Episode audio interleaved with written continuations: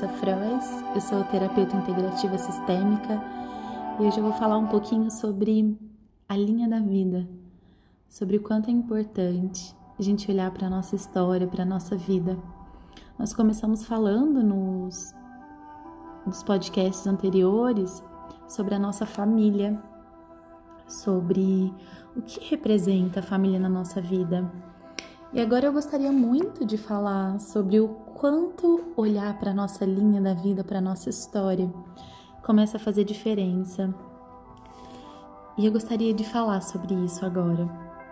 É olhar para nós mesmos, entender que tudo que nós vivemos tem um propósito. Entender que cada coisa que a gente passou na nossa vida tem um motivo de ter acontecido, um porquê de tudo aquilo. E você consegue compreender o porquê de tudo que aconteceu na sua vida? Eu te sugiro então que você olhe para a sua vida colocando o tempo de cada coisa. Escolha alguns momentos da sua vida, da sua história que você se lembre. Algo que te doeu muito, que te trouxe uma ferida emocional, algo que te deu medo, que te traumatizou, Escreve isso, escreve em tempos, né? Numa ordem cronológica, numa ordem que, que faça sentido para o seu coração. Então escreva isso, né? Toda a sua história, escreva. Que seja por tópicos, por datas, mas de uma maneira cronológica, né? De uma maneira crescente.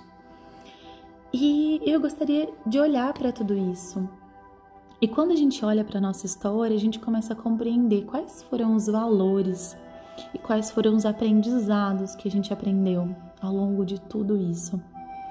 Quais são as consequências de tudo que eu vivi? O que, que trouxe de bom para mim tudo aquilo que eu vivi? E eu comecei a fazer isso comigo, e eu faço isso sempre, pelo menos uma vez por ano. Eu pego a minha história, alguns pontos marcantes da minha vida, e começo a olhar para eles. A primeira vez que eu fiz é, a história da minha vida, eu tinha 23 anos e, e mudou muito de lá para cá. Né? Com 23 anos, eu colocava só o que era doloroso e eu não tinha uma perspectiva de futuro, eu não achava que a vida poderia mudar ou ser diferente. Né? E 10 anos se passaram desse acontecimento, dessa primeira vez que eu olhei para minha linha de vida, né? Então aumentou 10 anos nesse processo com a que eu fiz esse ano. E olhando para tudo isso, né, o quanto mudou. E sabe o que mudou? Quando eu olho para tudo que me traumatizou e consigo agradecer.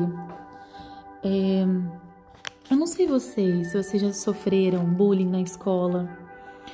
É, eu eu sofri bullying na escola.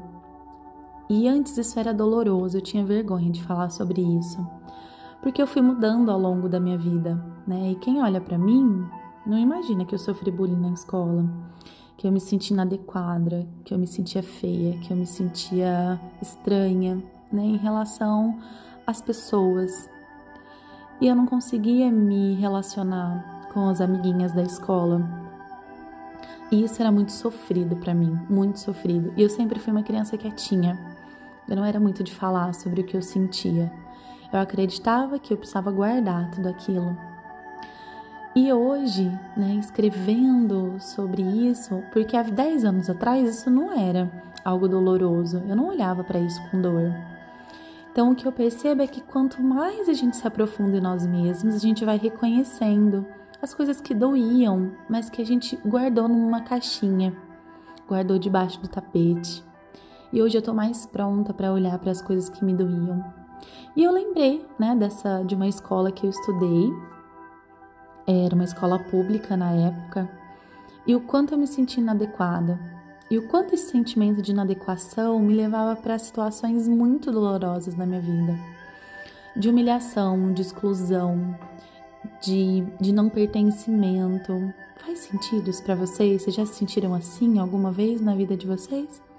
Então, uma criança com 7 até 10 anos, né, nesse sofrimento, era algo muito doloroso para mim e eu não sentia que eu podia contar com alguém. Porque a pessoa que eu mais confiava na minha vida tinha ido para outro plano. A pessoa que eu contava tudo não estava mais aqui. Então eu, eu me sentia muito sozinha. Eu não tinha para quem contar, né?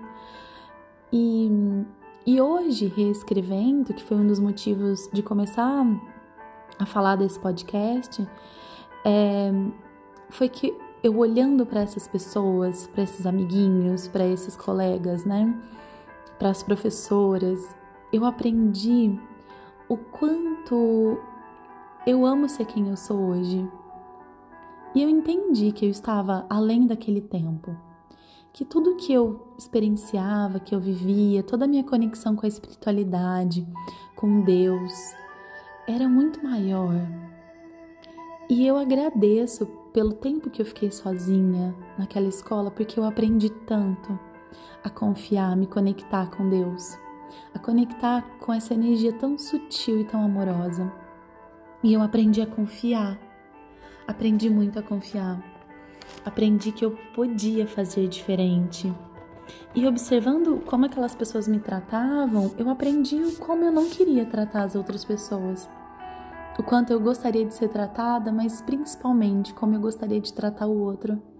E eu comecei a aprender a me tratar da maneira como eu tratava as pessoas. E as pessoas boas foram aparecendo na minha vida. E eu fui tirando todo aquele peso do meu coração e foi ficando mágico. Eu aprendi a ser gentil comigo. Eu aprendi a trazer leveza para minha vida eu aprendi a olhar para o valor interno, aprendi a olhar para realmente o que importa, aprendi a perseverar, a ter resiliência. Eu aprendi que eu posso ter tudo que eu desejo na minha vida e, e viver de maneira correta, tratando as pessoas com amorosidade.